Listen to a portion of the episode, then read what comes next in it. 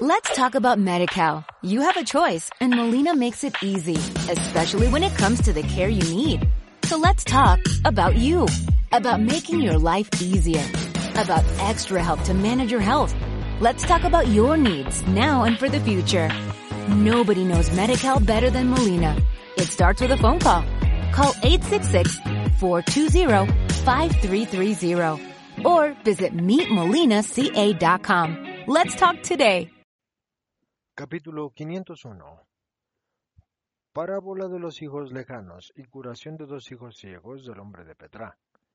Es una bonita mañana de otoño, quitando las hojas rojo-amarillas que cubren el suelo y que recuerdan la época del año. Está tan verde la hierba y con alguna florecilla abriéndose en las macollas renacidas con las lluvias de octubre, y hay un aire tan sereno que circula entre las ramas en parte ya desnudas, que a uno le viene la imagen de un comienzo de primavera, y mucho más al considerar que las plantas de hojas perennes que se mezclan con los de las hojas caducas ponen la nota alegre de las nuevas hojitas esmeraldinas nacidas en los extremos de las ramitas, junto a las ramas desnudas de otras plantas, de forma que parece que éstas echan las primeras hojas.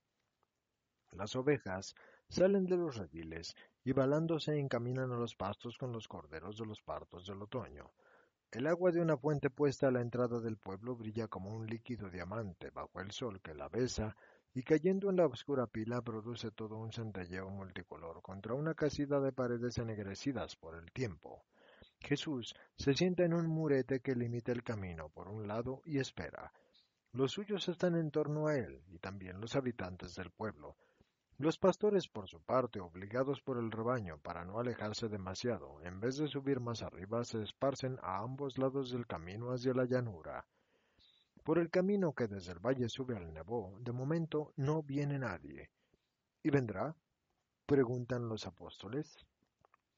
Vendrá, y nosotros lo esperamos.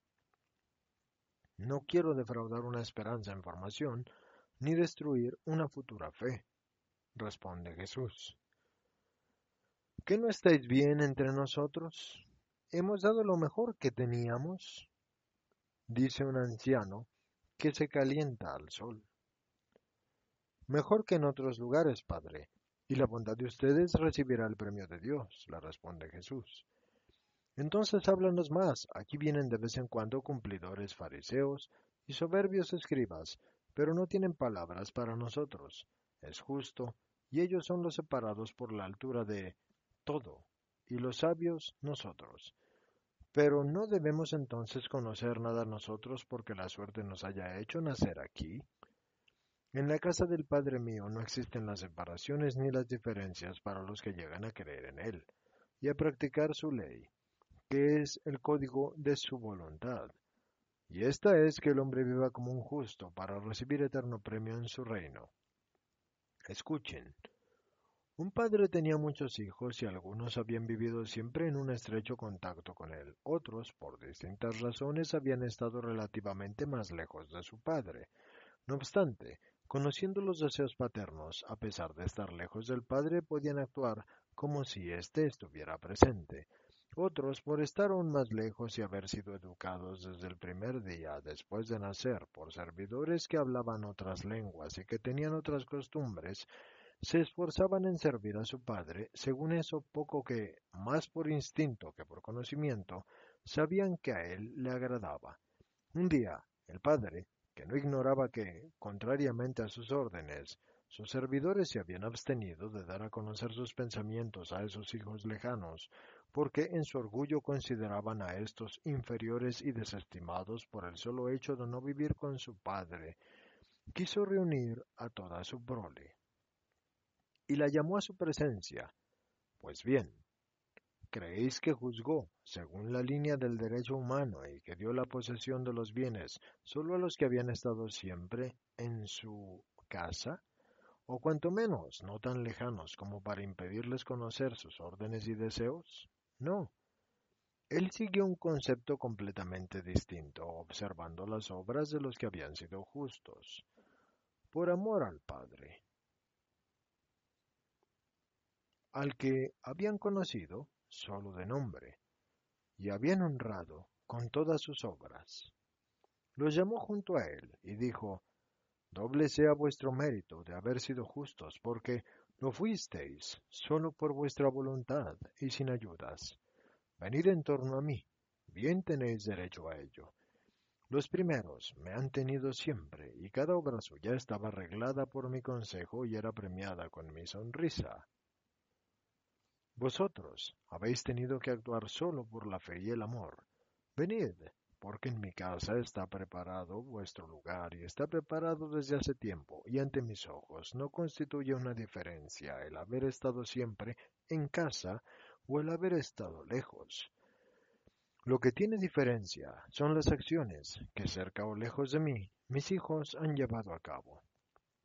Esta es la parábola, y su explicación es la siguiente que escribas o fariseos que viven en torno al templo pueden no estar en el día eterno en la casa de Dios y que muchos que han estado muy lejos de saber siquiera sucintamente las cosas de Dios podrán estar entonces en su seno, porque lo que da el reino es la voluntad del hombre tendida a la obediencia a Dios, y no es el cúmulo de prácticas y de ciencia, Haced pues cuanto os he explicado ayer y hacedlo sin un excesivo temor que paraliza y sin el cálculo de evitar con ello el castigo. Hacedlo por tanto solo por amor a Dios, que os ha creado para amaros y para ser amado por vosotros, y tendréis un sitio en la casa paterna. Háblanos todavía más. ¿Y qué quieren que les diga? Ayer decías que hay sacrificios más gratos a Dios que el de los corderos o los machos cabríos, y también que hay lepras más vergonzosas que las de la carne. Pero no he comprendido bien tu pensamiento, dice un pastor, y termina, antes de que un cordero tenga un año y sea el más hermoso del rebaño, sin mancha ni defecto, ¿sabes cuántos sacrificios hay que hacer y cuántas veces hay que superar la tentación de hacer de él el carnero del rebaño o venderlo para eso? Ahora bien, si durante un año se resiste a toda la tentación y se le cuida, y uno se encariña con él, perla del rebaño, ¿sabes lo grande que es el sacrificio de inmolarlo, sin la ganancia y con dolor? ¿Puede haber un sacrificio más grande que ofrecer al Señor? Hombre, en verdad te digo que el sacrificio no está en el animal inmolado, sino en el esfuerzo que has hecho por conservarlo para inmolarlo en verdad te digo que está llegando el día en que, como dice la palabra inspirada en Isaías 1.11, Dios dirá, yo no necesito el sacrificio de corderos ni de machos cabríos, y exigirá un sacrificio único y perfecto, y desde esa hora todo sacrificio será espiritual, pero ya está escrito desde siglos cuál es el sacrificio que el Señor prefiere. Esto está en David, en el Salmo 51 del 18 al 19, y exclama llorando, si tú hubieses deseado un sacrificio, te lo habría ofrecido, pero no te gustan los holocaustos. El sacrificio a Dios es el espíritu contrito, y yo añado, obediente y amoroso, porque se puede cumplir también el sacrificio de las alabanzas y de gozo y de amor, y no sólo de expiación. El sacrificio a Dios es el espíritu contrito, al corazón contrito y humillado. Tú, oh Dios, no lo desprecias. No, su padre no desprecia tampoco el corazón que ha pecado y que se ha arrepentido. Y entonces, ¿cómo acogerá el sacrificio del corazón puro y justo que lo ama? Este es el sacrificio más grato, el cotidiano sacrificio de la voluntad humana a la divina, que se les muestra en la ley, en las inspiraciones y en las cosas que suceden cada día. Y así, no es la lepra de la carne la más vergonzosa y la que más excluye de la presencia de los hombres y de los lugares de la oración, sino que antes bien es la lepra del pecado. Es verdad que esta pasa muchas veces ignorada de los hombres, pero ¿ustedes viven para los hombres o para el Señor? ¿Todo termina aquí o prosigue en la otra vida? Ya lo saben ustedes, entonces sean santos, para que no sean leprosos a los ojos de Dios, que ve en los corazones de los hombres, y consérvense limpios en el espíritu, para poder vivir eternamente.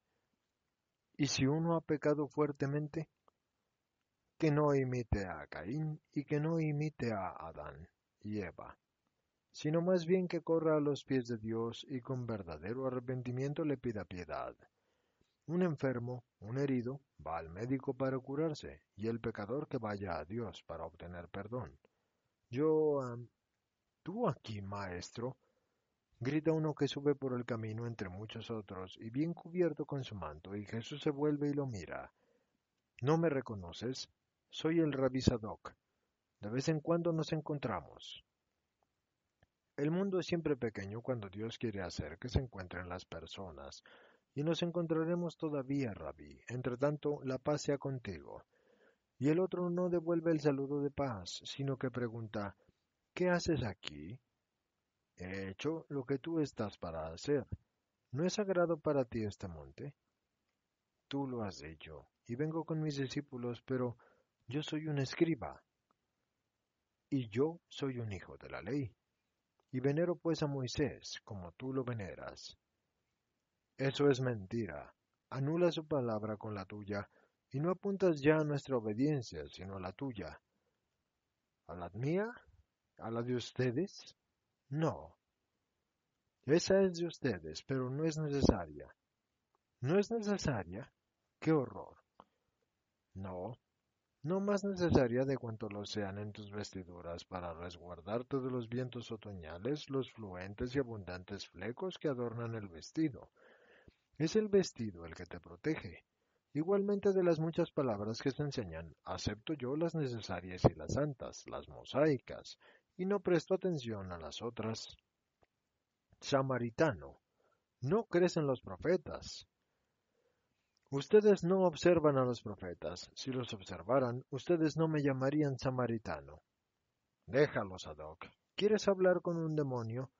Dice otro peregrino, que ha llegado en ese momento con otras personas, y volviendo su dura mirada en torno al grupo que envuelve a Jesús, ve a Judas de Keriot y lo saluda con sorna. Quizás sucedería algún incidente porque los habitantes del pueblo quieren defender a Jesús, pero se abre paso gritando el hombre de Petra, seguido por un servidor. Tanto él como el servidor tienen a un niño en los brazos. Dejadme pasar. Señor, ¿has tenido que esperarme demasiado? No, hombre, ven a mí. Y la gente se abre para dejarlo pasar. Va hacia Jesús y se arrodilla, mientras que deposita en el suelo una niñita que tiene la cabeza vendada con lino. El servidor hace lo mismo y pone en el suelo un niñito de ojos opacos. Mis hijos, maestro y señor. Dice, y en la breve frase palpita todo el dolor y la esperanza de un padre. Has tenido mucha fe, hombre. ¿Y si te hubiera defraudado? ¿Y si no me hubieras encontrado? ¿Y si te dijera que no te los puedo curar? No te creería. Y no creería tampoco en la evidencia de no verte. Habría dicho que te habías escondido para probar mi fe, y te habría buscado hasta encontrarte, y la caravana y tu ganancia? Estas cosas, estas cosas, ¿qué son respecto a ti, Señor, que puedes curar a mis hijos y darme una fe segura en ti? Destapa la cara de la niña, ordena Jesús. Tengo tapada su cara porque sufre mucho con la luz. Será solo un instante de dolor, dice Jesús. Pero la pequeña se echa a llorar desesperadamente y no quiere que le quiten la venda. Hace esto porque cree que la vas a atormentar con el fuego, como los médicos, explica el padre, luchando por quitar de las vendas las manitas de la niña. No tengas miedo, niña. ¿Cómo te llamas? Y la niña llora y no responde, y responde el padre por ella. Se llama Tamar, de donde nació, y el niño Farah.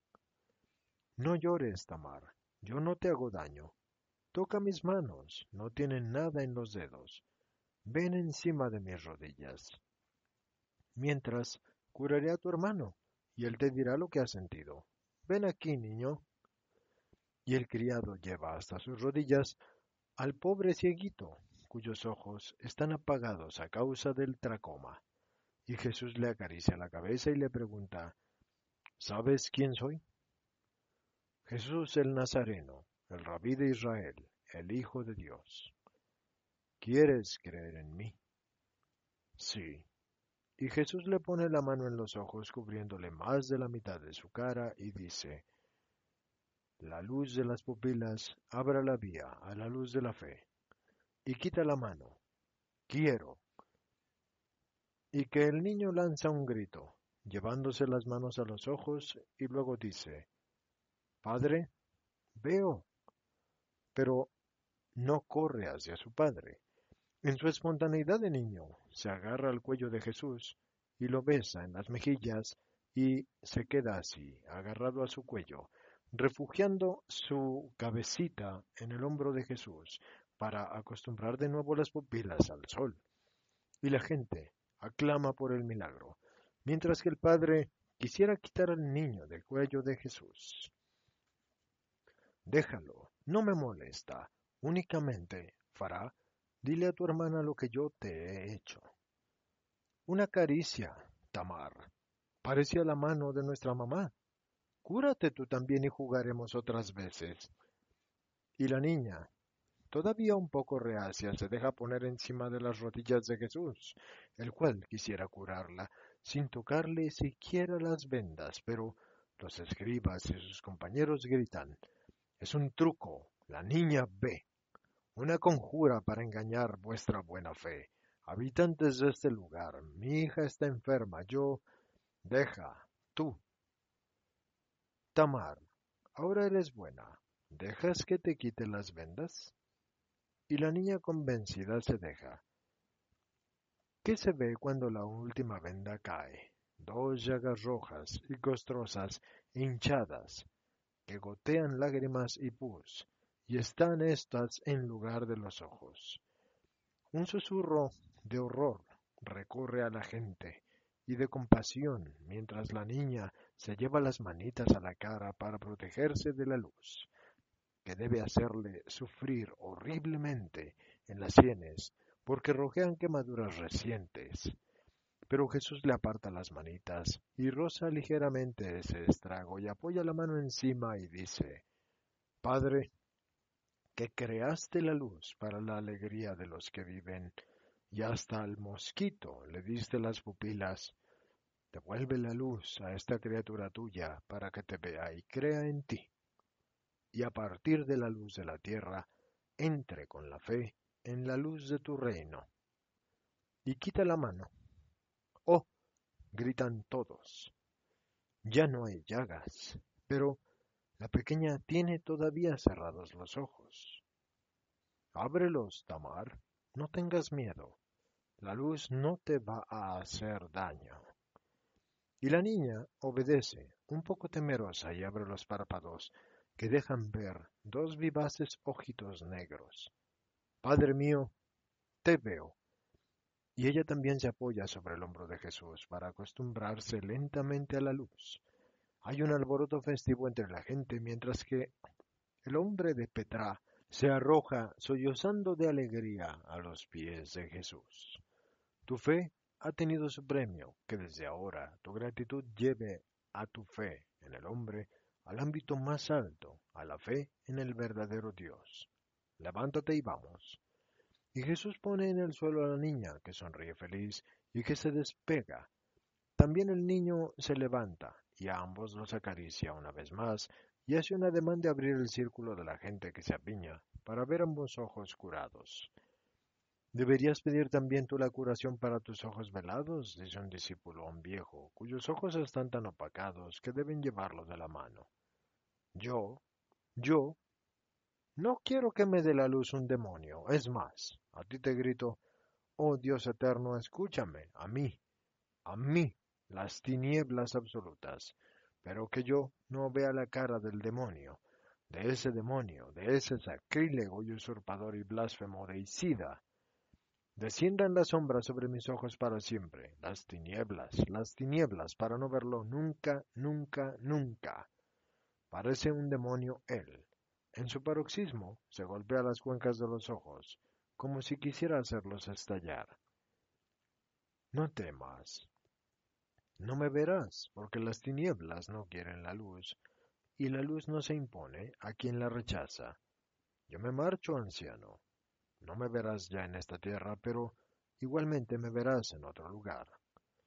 Y Jesús, con un abatimiento que le acentúa el modo de caminar propio de los que son muy altos, ligeramente echado hacia adelante, se encamina por la bajada, y está tan abatido que parece ya el condenado que baja el Moria con la carga de la cruz, y los gritos de los enemigos asusados por el viejo furioso asemejan mucho a los de la muchedumbre de Jerusalén el día del Viernes Santo.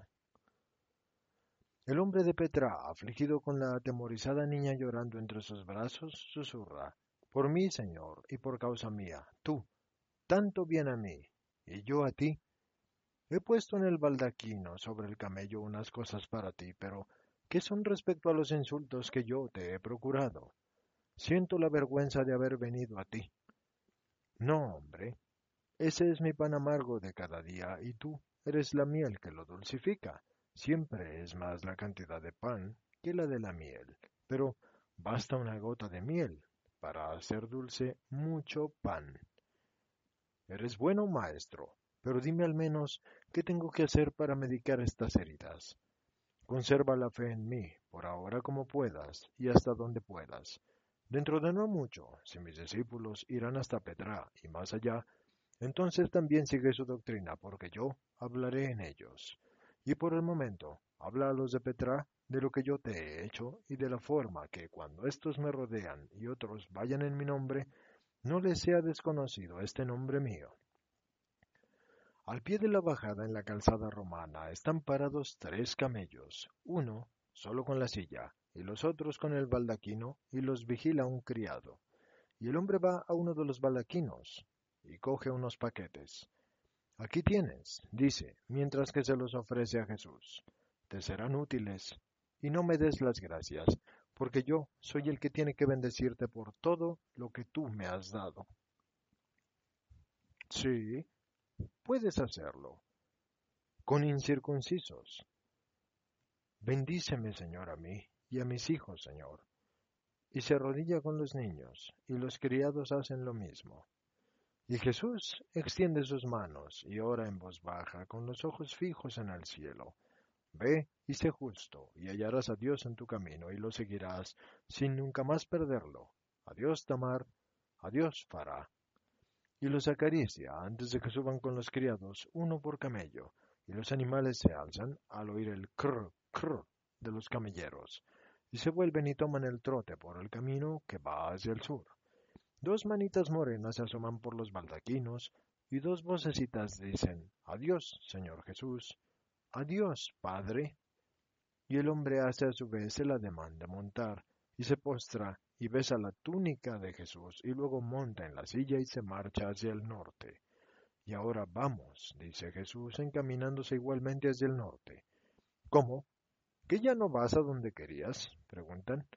No, ya no podemos ir. Las voces del mundo tenían razón, y eso es porque el mundo es astuto y conoce las obras del demonio, y por tanto iremos a Jericó. Y qué triste está Jesús, y todos lo siguen, cargados con los bultos dados por el hombre, y abatidos y sin decir palabra. Let's talk about MediCal. You have a choice, and Molina makes it easy, especially when it comes to the care you need.